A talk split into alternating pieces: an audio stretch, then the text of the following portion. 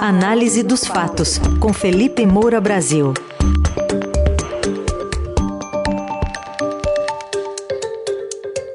De olho na formação do futuro governo Lula e suas implicações para o futuro. Oi, Felipe, bom dia. Salve, salve, Raizen, equipe da Dourada FM, melhores ouvintes, sempre um prazer falar com vocês. Bom, a se confirmar a indicação de Simone Tebet para o Ministério do Planejamento, que é o que vem sendo ventilado, é, com o programa de participações e parcerias de investimentos sob a gestão dela. O que, que dá para pensar da parceria dela com o Fernando Haddad, o Felipe, mas também olhando lá para frente? Pois é, Raizen, esse duelo, esse embate entre Simone Tebet e Fernando Haddad já é uma prévia é, da disputa pela sucessão é, do Lula na presidência da República em 2026. E ambos sabem disso e, obviamente, estão se articulando para ficar com um quinhão maior. Mas, em primeiro lugar, para introduzir esse assunto, queria falar da questão partidária, é porque o Lula está fazendo ali o toma lá da cá com os partidos para conseguir apoio no Senado e na Câmara, evidentemente, para aprovar os seus projetos. Então, o MDB pode ficar aí com três vagas no ministério é, do governo Lula. É, uma seria transporte, é, com o Renan Filho, né, que foi eleito para o Senado agora em outubro e está em fim de mandato no governo de Alagoas. É o filho é, do senador Renan Calheiros, que já é um aliado é, antigo. É o Ministério das Cidades está lá reservado para o MDB da Câmara, né, para algum deputado, embora haja uma dúvida ali se será indicado José Priante, é, do Pará, ou o Jader Filho, né, do, do mesmo estado, é, que é o irmão do governador Helder Barbalho e filho do ex-governador Jader Barbalho. É, a Simone Tebet, que o Lula já está dizendo, confirmando né, o que já vinha sendo apurado, de que ela estaria numa cota pessoal dele, justamente para não atrapalhar as negociações dele com o restante do MDB. Aliás, tem ala do MDB é, com a qual a própria Tebet não se dá, como essa é, do, do Renan Calheiros. Então, ela é, seria agraciada em razão do seu apoio decisivo no segundo turno da eleição para que o Lula obtivesse aquela vantagem de 2,1 milhões de votos é, sobre Jair Bolsonaro. O Lula também é, agrada ali a turma do PSD, que é a turma do presidente do Senado, é, Rodrigo Pacheco, então deve indicar aí o Carlos Fávaro para a agricultura, já era o interlocutor do Lula com o agronegócio ao longo da campanha, o Alexandre Silveira, que é senador eleito, foi relator é, da PEC do estouro é, no Senado, é, ele deve ser indicado para Minas e Energia, né, para o Ministério, essa é a turma do Pacheco. E tem a turma do Arthur Lira, que também tem algum nó aí para ser desatado nesses últimos dias. É, que tem gente do União Brasil, que é o caso do Elmar Nascimento, que seria indicado para o Ministério de Integração e Desenvolvimento Regional e, e ficaria ali também é, sob esse guarda-chuva dessa turma do Arthur Lira, a Codevastes, é, onde o Centrão tem feito a festa ao longo do governo de Jair Bolsonaro, com vários escândalos que foram desvendados, depois ficaram é, em segundo plano, e parece que tudo muda para continuar como está, como geralmente acontece. Né? Tem sobrepreço, superfaturamento, é, escoamento de emendas de relator, só que o Elmar Nascimento, por ter se aproximado muito do governo Bolsonaro, ele acabou disparando uns áudios dizendo que em torno do Lula só tinha condenado, é, ex-presidiário, e os petistas descobriram aí essas declarações, fizeram circular, então a nomeação dele subiu é, no, no telhado. Mas o Lula sabe que tem que negociar ali com o Arthur Lira também. Então, voltando é, para Simone Tebet, ela é, é o caso mais ilustrativo é que a gente tem visto dessa falsa frente ampla. Porque os cargos de poder, os mais importantes, já ficaram é, com a frente petista.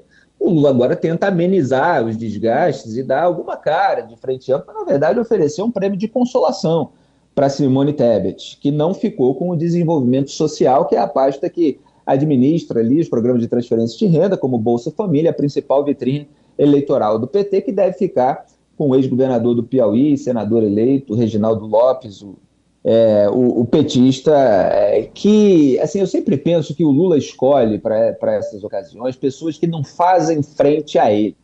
É, e existe um receio, porque a Simone Tebet ela tem mais carisma. Né? O Reginaldo Lopes não vai fazer qualquer tipo de ameaça é, a, a, ao carisma nacional do Lula. O próprio Fernando Haddad já é muitas vezes criticado como poste. É, então, houve uma grande resistência no PT para que Simone Tebet não ocupasse essa pasta. Foi oferecida para ela o planejamento, ela tentou turbinar, é, trazendo para o guarda-chuva do planejamento os bancos públicos, a Caixa Econômica Federal, o Banco do Brasil.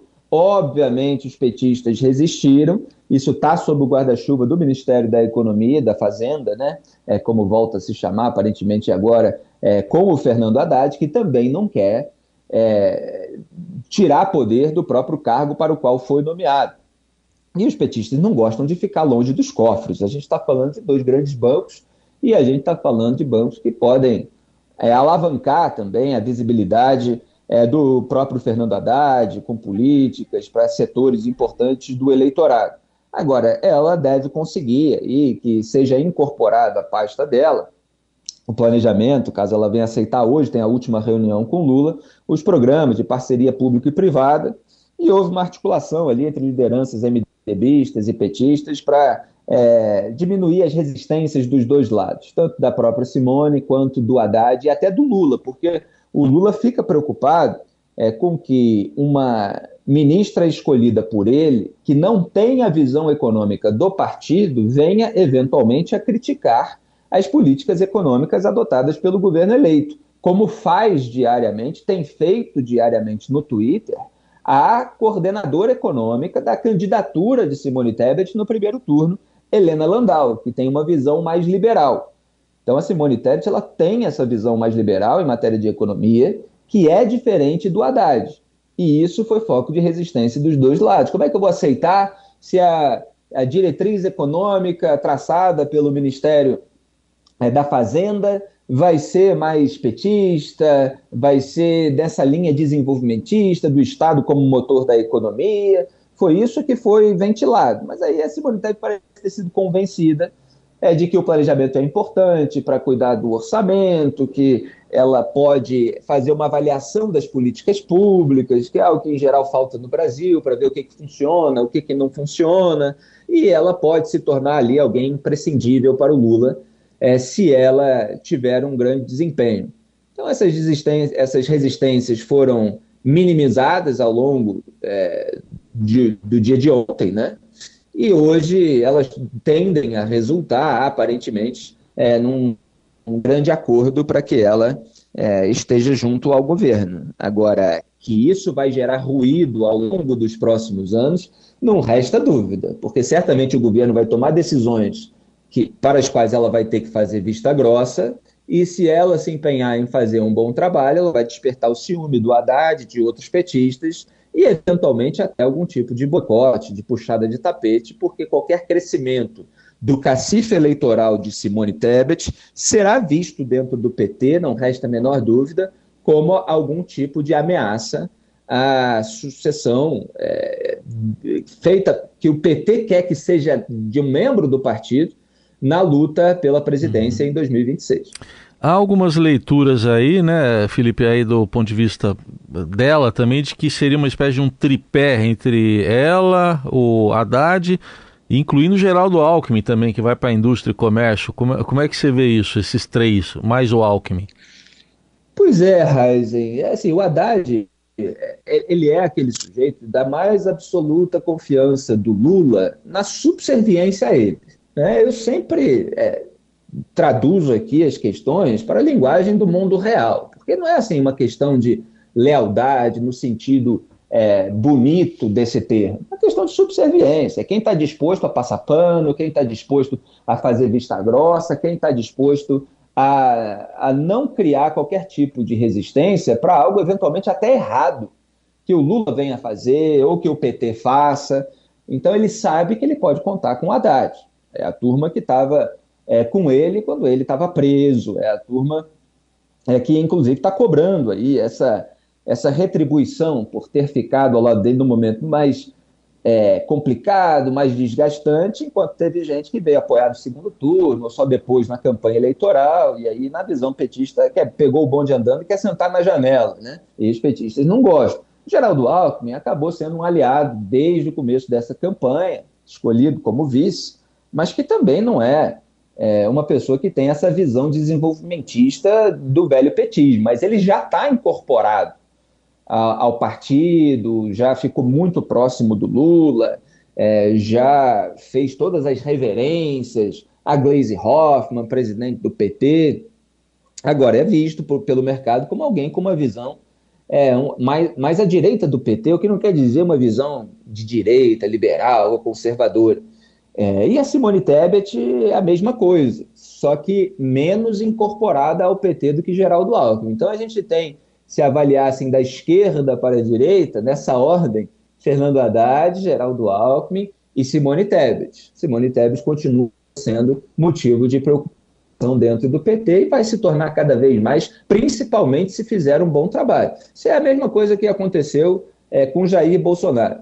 É, esse pessoal tem telhado de vidro, tem muita preocupação com o poder e fica absolutamente é, é preocupado com qualquer pessoa que ganhe os holofotes e ganhe algum tipo de protagonismo. O Bolsonaro, no caso, foi demitindo essas pessoas, como a gente viu acontecer com Mandetta, com Sérgio Moro, com outros, é, que podiam ganhar holofote, que tinham vida própria, luz própria, é, a, a, alguma habilidade específica.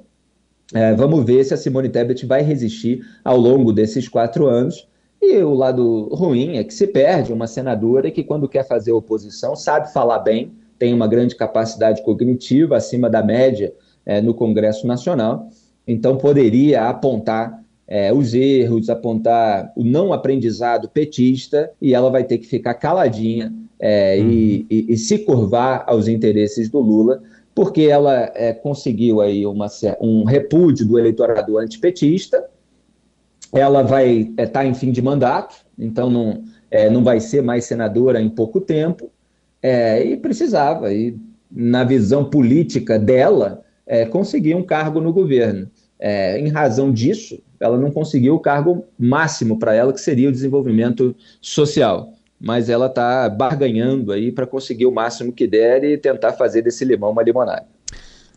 Aí está Felipe Moura Brasil falando sobre essa composição de governo que deve ter alguma definição nessas próximas horas. Amanhã, Felipe de volta aqui com a gente, mas a coluna de hoje já, já vai estar no radioeldorado.com.br e você pode encontrá-la também, como sempre, nas plataformas digitais de áudio. Obrigado, até amanhã, Felipe.